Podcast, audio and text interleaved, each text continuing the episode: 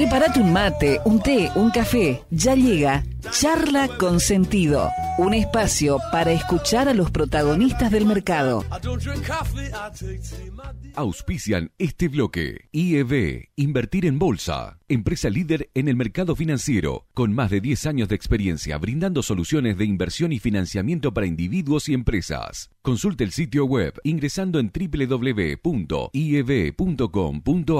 Agente de liquidación y compensación y agente de negociación integral registrado en CNB bajo el número 246. Desde el litoral y con presencia en todo el territorio nacional, Net Finance es la red comercial del mercado de capitales que mejor acompaña el crecimiento de tus inversiones personales, el financiamiento PYME y la optimización de los flujos de caja de las empresas. Seguinos en www.netfinance.com.ar o en Instagram como netfinance-bajo para más información. Agente productor del mercado de capitales registrado en CNB bajo el número 1158. Muy bien, 8 y 36 y eh, en este caso una breve introducción para la charla que vamos a tener a continuación. La Confederación Argentina de la Mediana Empresa, CAME, ¿sí? Este, es muy conocida porque realmente es una entidad muy extendida en todo el país y según reza su presentación en su página web, es una entidad gremial empresaria sin fines de lucro que representa aproximadamente a 1.500 entidades que involucra federaciones, cámaras, centros, uniones de la industria, parques industriales, comercios, servicios, economías regionales, entre ellas, que de hecho vamos a hablar de ese tema. Eh, que bueno, están esparcidas por todo el país y que agrupan a más de 600.000 empresas pymes y dan trabajo a 4.200.000 personas. ¿eh? Y a su vez se nutre y realiza un trabajo transversal con sus secretarías de capacitación, de comercio exterior y también está, entre otras, eh, la relacionada, por supuesto, a las economías regionales. Hoy tenemos el gusto de charlar con Pablo Bernengo, que es el director ejecutivo de economías regionales de CAME. Pablo es ingeniero agrónomo y máster en economía de la UBA. Eh, en economía agraria y lógicamente bueno tiene un amplio conocimiento de la problemática de los 31 complejos que agrupan a las economías regionales de todo el país. Así que, Pablo, le agradecemos mucho eh, por este momento que nos brinda. Seba Bordato y Alejandro Miño los saludamos desde aquí, desde Misiones. ¿Cómo está? Bien, un gusto estar con ustedes y bueno, sí, un poco para charlar de nuestras problemáticas economías regionales, ¿no? Así es, así es. Y bueno, un tema que está muy en boga en estos días porque salió eh, un anuncio desde hace un par de días, vamos de, de lo más reciente o desde lo más coyuntural a lo más estructural, por ahí si quiere también eh, porque bueno, Sergio Massa anunció en Mendoza antes de ayer un dólar especial para las economías regionales. Sin embargo, inclusive leí declaraciones suyas, Pablo, respecto de que la medida tendría un alcance relativo. Nos gustaría saber este, por qué, digamos, cuál es este, el, argumento que sostiene para señalar precisamente esa, digamos, relativizar ese anuncio. En primer lugar, lo que me parece importante eh, al margen de los propios siete anuncios que hizo el ministro, es la presencia del propio ministro en una provincia netamente productora, con mucha diversidad de muchas producciones de las economías regionales, y que ante la adversidad climática que hemos sufrido semana anterior, el 31 de octubre y el 1 de noviembre, una helada eh, muy fuerte que ha castigado fuertemente a las producciones de las economías regionales, que muchas de ellas estaban en proceso para cosechar. Eh, bueno, eh, el ministro se hizo presente, dio la cara y trajo un paquete de medidas que a ver, muchas de ellas son muy demandadas por el sector, como son los aportes no retornables en forma inmediata, administrados por el INTA por 1.500 millones de pesos, para asistir a estos productores damnificados en forma inmediata, es decir, una buena medida donde el Estado está presente, eh, no solo para los que fueron afectados por sequía, por helada, sino también por sequía. Otra medida también importante que anunció fue líneas de crédito, dos en particular, una, una con tasa de interés cero a 18 meses, un plazo relativamente adaptable al sistema productivo que hace a las economías regionales, donde eh, se instrumentará a través del Banco Nación, que tiene toda su eh, territorialidad, y a su vez incluye al vice, que es un, un, un banco que tiene mucho metido en lo que es proyectos, gerenciamiento y administración de estos fondos. Así que eh, también tiró otra línea de crédito ya para 50 meses con una tasa del 49%, pero con un periodo de gracia que hace más allá de los 19 meses de lo que estamos este, requiriendo. Pero la situación de las economías regionales, de los 31 complejos que CAME, la Confederación Argentina de la Mediana Empresa, estudia, venimos a una situación crítica por la falta de rentabilidad. Por lo general eh, venimos eh, evidenciando aumento de costos, ya sea de la mano de obra, de los combustibles, de nuestros propios insumos, muchos de ellos dolarizados, como son las semillas, los agroquímicos, los fertilizantes, y que lamentablemente para adquirir estos productos, estos insumos tan necesarios para la producción y para aumentar la productividad, tenemos que comprarlo con un tipo de cambio, muchas veces referente al MEP. Eh, lo cual hay mucha brecha con lo que nosotros cuando exportamos nuestros productos estamos hablando de un tipo de cambio de eh, 150, 160 pesos menos derecho de exportación, que estos derechos de exportación difieren mucho de lo que es lo que es la pampa húmeda o los o, de los cultivos digamos este eh, de los siete de los siete commodities más importantes que la Argentina tiene porque hay 8.500 posiciones arancelarias.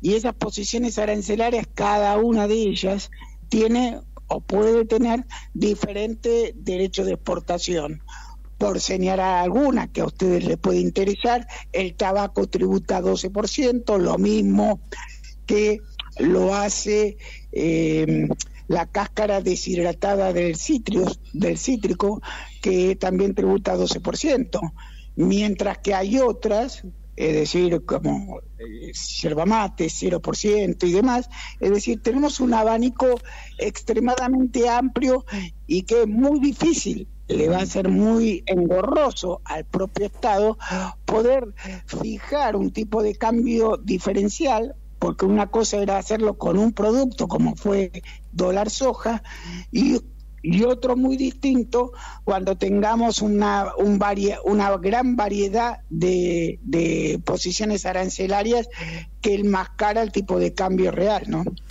Sí, ¿qué tal? Buen día, Pablo. Sebastián Bordato te saluda. Sí, incluso estaba pensando en la madera, dependiendo, este, una actividad muy fuerte en Misiones, este, dependiendo en qué industria uno esté, de, en qué proceso productivo de la madera, incluso tiene distintas alícuotas este, para el tema de las retenciones, lo cual bueno, aquí en, en, sentido económico solemos mencionar varios tipos de cambio y entre ellos le descontamos las retenciones porque así debe ser, ¿no? Así que este, cada vez que damos los tipos de cambio hay más de 30, 40 y seguramente tenemos un montón que no, no estamos expresando. Pero, ¿qué le falta al gobierno para, para entender, digamos, y para poder, o sea, ustedes imagino tienen mesas de, de, de diálogo, mesas Digo, y, uno los escucha y, son gente racional, de trabajo, de empuje. Atrás hay empresas privadas que generan empleo. Sergio Massa pareciera ser una persona muy ligada a este, a este tipo de situaciones, nos guste más o menos políticamente. Yo digo desde el lado de la racionalidad. ¿Por qué no se llega a, medidas un poquito más que se, que se puedan cumplir, medir, cuantificar, aún sabiendo que somos un país con, con, déficit fiscal altos y demás? Pero estas cuestiones, ¿por qué se pierden? ¿Cómo, cómo lo, lo podés describir vos? ¿Por qué se diluye un anuncio tan importante que sale en todos los medios y después en la práctica mm, no, no, como que no va? ¿A qué lo atribuís? Bueno, a ver, lo atribuyo que muchas veces tenemos funcionarios em, funcionarios de segunda que desconocen lo que es cada una de las actividades. Yo muchas veces, y discúlpenme mi término, no pisaron bosta nunca. Entonces es muy difícil eh, entender. Vos fíjate que desde CAMPE nosotros trabajamos por la compatibilidad de los planes sociales con trabajo registrado para los trabajadores golondrinas. Una, una necesidad ya sea para el sector citrícola, yerbatero o tealero que ustedes en la provincia tienen. Así es.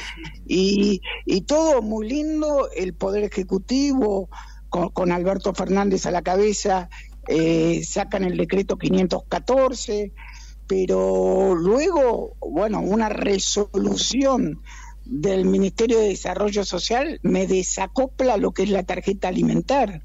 Y lo cual, todo lo que habíamos, el andamiaje que habíamos trabajado en un proyecto de ley con senadores acordes de los distintos colores políticos y demás, se me desvanece porque en la práctica le sacamos la dignidad del trabajo al trabajador golondrina. Nosotros sabemos que ese trabajador golondrina, y ya era un costo asumido fiscal, eh, la tarjeta alimentar se la daba a la mujer, a la novia, le decía, anda y comprar en el supermercado. Después, a ver, si la tarjeta tenía un peso, 10 millones de pesos, era otro cantar.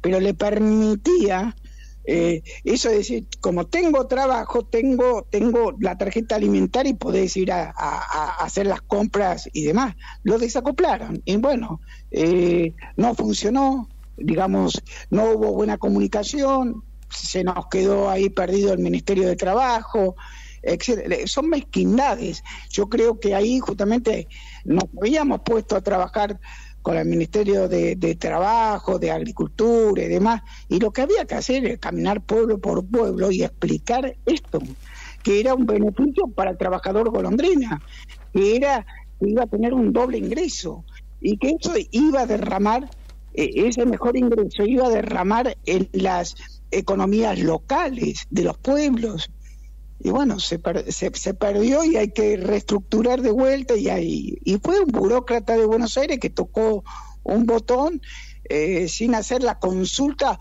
o no, o no leyó los fundamentos de este decreto, ¿no? Totalmente, quizás a veces un poco adrede, hay que, hay que ver qué, qué mentalidad tiene cada uno. Em, otra pregunta que se nos viene a la cabeza, estamos siguiendo mucho desde más desde la macro y metiéndonos en cómo le pega a las economías regionales Em, se percibe un temor por parte del empresario, varios que están dentro de su, de sus afiliados, digamos, con ustedes, un posible, digamos, enfriamiento de la economía producto de, ¿no? Toda esta emisión de pesos lo que va generando es una inflación y de repente los costos crecen mucho, el ingreso, y esto le pasa a las familias, lo que explicabas muy bien que le pasa a la, a la, a la empresa, le pasa a las familias, y cuando se traba el ingreso, el salario real y se, y se traba y cada vez es mucho, digamos, alcanza para menos, el impacto en las economías regionales es muy fuerte. ¿Cómo estás viendo el nivel de actividad en las últimas dos, tres semanas? ¿Tenés datos concretos? ¿Te preocupa? Eh, ¿Es algo que todavía no se vio? Este enfriamiento al cual yo menciono porque lo percibo, no porque tenga un dato certero? Sí, hay dos datos, perdón, agrego antes de que conteste Pablo la pregunta, el de construcción, que tuvo, se vino para atrás, esto se anunció en el día de ayer, y el de el, EMAE también, este, el índice industrial. Se, confirmó mi percepción. Exactamente, digo, agrego como para darle pie a Pablo también a que, a que exprese su, su respuesta. Bueno, las economías regionales somos el sector primario. No nos olvidemos que eh, seguimos más bien los ciclos biológicos. Un frutal, un cítrico, bueno, estando en estado de desarrollo, en clímax, eh, año a año, le importa, no, no, no, no, no, no tiene conciencia la planta, cuál es el color político, cómo funciona la macro, va a seguir dando mandarinas, naranja o, el yerba, o la hierba va a seguir dando hoja y lo mismo que el té. Eh, es decir, ahí hay un desacople la actividad. Lo que nosotros sí visualizamos es que cuando llegamos a mercados nos encontramos con una caída de la demanda por poder adquisitivo de la gente. Entonces, por ende, muchas veces tenemos precios deprimidos de nuestros productos. Y al tener precios deprimidos, eh, digamos, lo que cae es la rentabilidad de la empresa agropecuaria que el año pasado, por decir, o en un, ejercicio anterior, le permitía hacer inversiones, este año, este año con, esa caída de rentabilidad, no. Eh, a ver, lo que también nosotros también visualizamos muchas cosas es que se hace menos inversiones, digamos, se fertiliza menos, eh, digamos, si se trata de poner la menor dosis posible para, para hacer los tratamientos fitosanitarios, eh, tenemos nuestras maquinarias más, digamos, oxidadas o demás a ver una serie de cosas, pero no no no se pueden detener los procesos eh, biológicos, eh, salvo lamentablemente yo he visto eh, olivos, plantaciones de olivos que, que le habían encontrado el zapato a Catamarca en La Rioja, abandonados, secos y demás. Y eso, bueno, porque regar tiene un costo y la factura te llega mes a mes y bueno, hay veces que no podés hacerlo y tenés que cerrar el grifo de agua y se te acabó la plantación, se murió. Eh, correcto, pero es, es, es muy, muy variable cómo reacciona y aparte nuestro productor tiene distinta mentalidad de lo que es el empresario eh, el empresario industrial, acá viene de generaciones en generaciones, eh, donde hay un arraigo, hay, bueno, eh, también este productor, siempre la pregunta es ¿qué, qué, qué, qué, otra cosa, si no hago esto, qué otra cosa estaría haciendo? Sí, una cuestión cultural. es una cuestión cultural. También hablemos que la, el 63% de los productores de, las, de, la Argentina son provienen de las economías regionales y muchas veces también, si vos me decís, se sienten defraudados porque cuando, ah, digamos, los grandes diarios titulan o, los medios de prensa titulan o el propio gobierno habla del campo, está hablando del, resto, ¿no? De ese 37% que genera más o menos los 35, 38 mil millones de dólares, contra este 63% que es de carne y hueso y genera el alimento de todos los días de la mesa de todos los argentinos y a su vez exporta por 7.600 millones de dólares. Así que es todo un conjunto cultural, es un conjunto de, de, acciones que los productores eh, de por sí eh, no van a abandonar. Eh, pero bueno, cada día le cuesta más y lo que sí es evidente y se ve que cada vez hay, la, digamos, no hay renovación de ese empresariado. Eh, las, generaciones nuevas eh, le huyen a estar en el campo. Por, por X motivo, por falta de conectividad, hoy un chico que no tenga su WhatsApp este, olvídate, no, no, no, no, no se queda ni 10 minutos, esa es la verdad. Eh, en esta ventana de 40 días que dijo eh, Sergio Massa, anunció Sergio Massa para el dólar para las economías regionales, ¿qué producciones podrán colarse? Mira, ahí hoy entran la, la, lo que es este, la fruta fina, la cereza, y podría quedar algo de remanente eh, de nueces y demás. Y el sector vitivinícola podría ser uno de... Pero no se hacen negocios en 40 días, ¿eh? También, eh, a ver, eh, me parece que ahí es a donde el ministro, con buena intención, trató de hacer un, una idea y tiró más datos que a la larga eh, ni nosotros mismos entendimos. Yo no sé qué es precio justo, porque precio justo es para las agroalimentarias. Claro, porque eso fue lo que pidió a cambio, ¿no? Este, de que entren en ese programa. está bien, pero si yo soy productor de durazno, yo que tengo que ver lo que está tratando hoy Arcor con el durazno envasado, qué sé yo, no me, explico. Totalmente. Eh, y eh, me parece que ahí es una visión de cadena, de cadena de valor que no es tan lineal como uno pretende o como el gobierno lo ve. Eh, a ver, también estos 40 días, entiendo que él quiere hacer un tipo de cambio diferencial para mejorar la competitividad, para que pueda, digamos, mejorar la rentabilidad de, de las producciones, para, pero me parece que van a ser como cupos, es decir, ahora doy estos primeros 40, pruebo cómo me va, después la de a otro y, y entrará otro otro sector, peras y manzanas, después el sector vinícola, después será el olivícola. no Se habla de un dólar carne también. Trabajando, eh, yo sé que están trabajando en el Ministerio de, de, Economía, pero no, no creo que sea fácil. A ver, desde CAME lo que nosotros decimos es que lo que necesitamos es un tipo de cambio único, eh, que sea que me permita comprar mis insumos al mismo valor que de lo que yo vendo mi, mi producción. Que no tenga este desvasaje que, como decía anteriormente, eh, tengo brechas del 80, 89%, 90%. Pablo, sin lugar a duda, eh, en mi profesión, yo soy agente productor del mercado de capitales y cada vez más los importadores se vuelcan por este cambio del CIMI al CIRA y la no aprobación y además la caída de las cautelares. Entonces, se la mayoría se está cansando y empieza a venir al MEP, con lo cual eh, no tengo real con todo con liqui, que es peor, es más caro que el MEP, con lo cual este, lo que lo que decís es así, este, cada vez tenemos más importadores que vienen a través de la bolsa para poder pagar sus insumos, lo cual, por supuesto, a ustedes les trasladan, a, los, productores le trasladan el precio este del contado con liqui, que es el más alto, ¿eh? es el tipo de cambio más alto que rige en la, en la Argentina pagar a través de, de contado con liqui. Y en relación a lo que mencionás de los tipos de cambios diferenciados, realmente ahí es donde un poco uno entra en disyuntiva, ¿no? Porque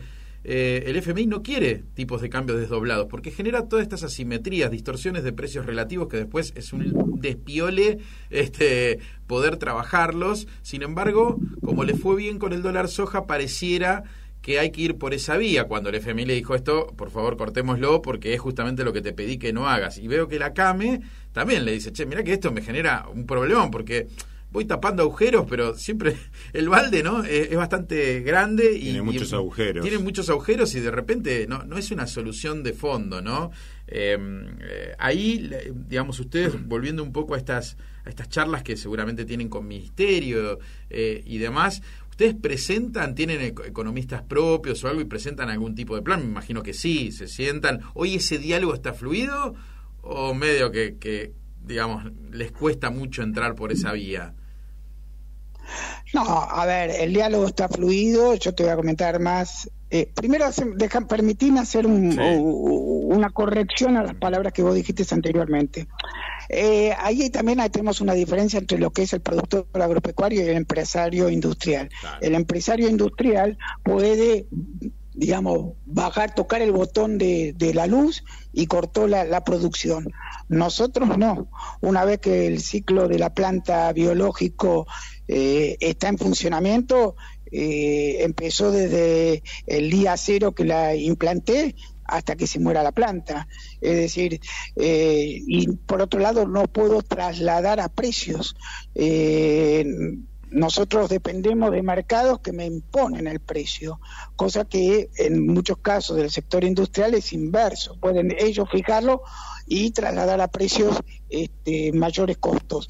Eh, así que contestado esto, te comento lo otro. Sí, trabajamos con, con el Estado, justamente a ver, tuvimos una reunión de, de, de los grupos de, la mesa, una mesa chica de economías regionales con Bailo y le dijimos, bueno, está bien, hay temas coyunturales, los tenemos que tratar, iremos punto por punto y veremos cómo lo vamos desarrollando.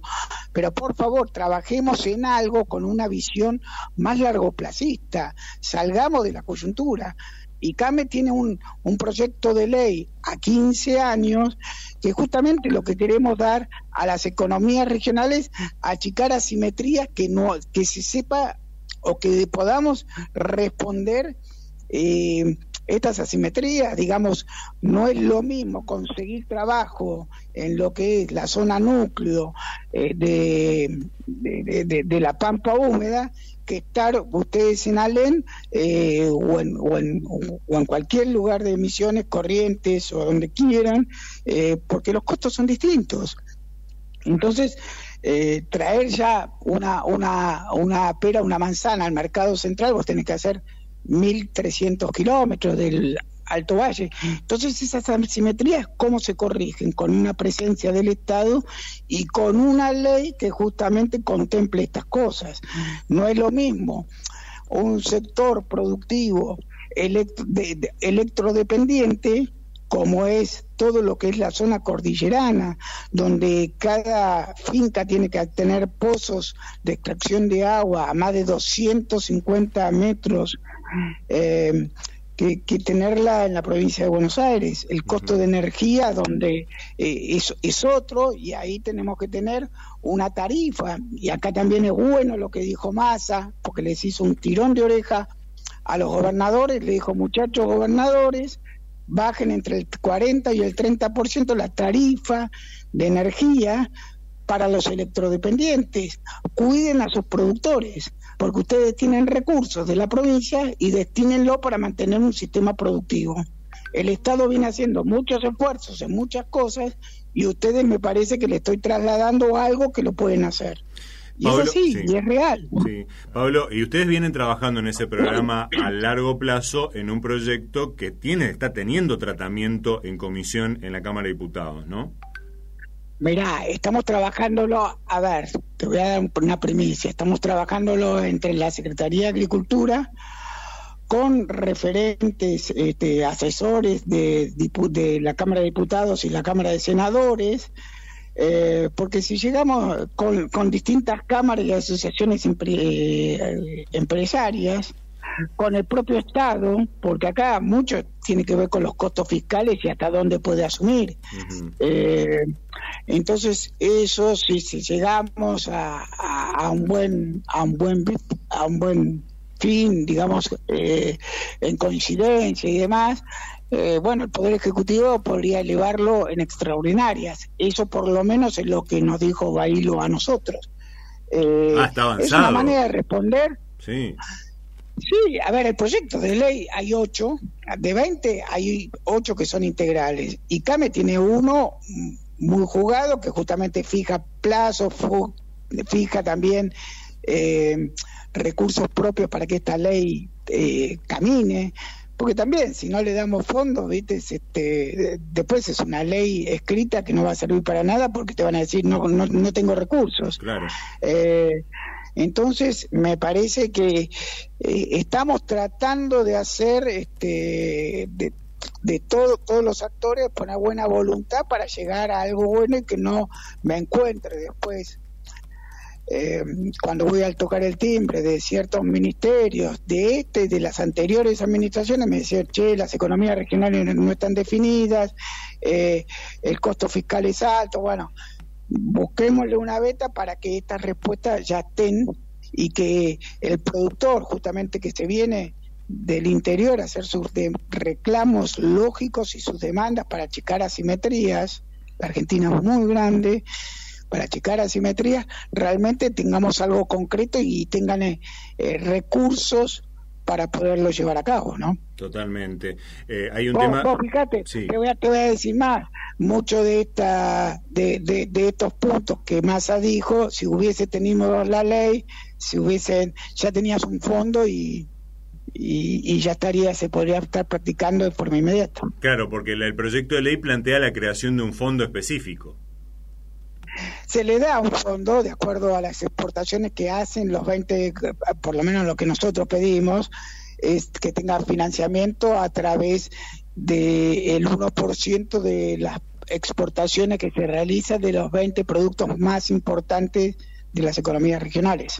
Perfecto, bueno, sí, este, como para conocer detalles, yo todavía lo tengo bajado, pero no tengo, no lo tengo leído al proyecto, este, así que bueno, es muy interesante saber, bueno, esos dos datos, el fundamental. Viene a, ver, viene con una voluntad acompañándose por parte de la Comisión de Economía Regionales de Diputados y de la Comisión de Economía Regionales de Senado. Eh, venimos trabajando el Poder Ejecutivo y las entidades privadas. Eh, nada, es este tenemos que llegar a buen puerto y cuanto antes. Estamos tratando artículo por artículo y, tener esa mirada más allá de lo que es circunscribirnos a, lo que es el día a día, ¿no? Tenemos que salir un poco de eso. Pasa que también hay algunos datos muy alarmantes de, de, la propia coyuntura. Es difícil también salir de la coyuntura, Pablo, porque bueno, ayer, por ejemplo, leí algunas noticias con respecto también a lo que va a ser la cosecha de maíz, que aparentemente fue muy afectada y ahí estamos hablando otra vez de dólares que podrían no ingresar al país este, por, por exportaciones y eso lógicamente también preocupa al gobierno que bueno este casi que simultáneamente está tratando de hacer malabarismos en el Ministerio de Economía tratando lo coyuntural y bueno y simultáneamente y afortunadamente también con, con un poco menos de urgencia por una cuestión lógica porque es otro poder el legislativo trabajando en cuestiones de fondo como este proyecto. Así que bueno, es, es todo es todo un trabajo, me imagino, que, que, implica mucha dedicación también y mucho esfuerzo y, un poco de mala sangre seguramente, ¿no?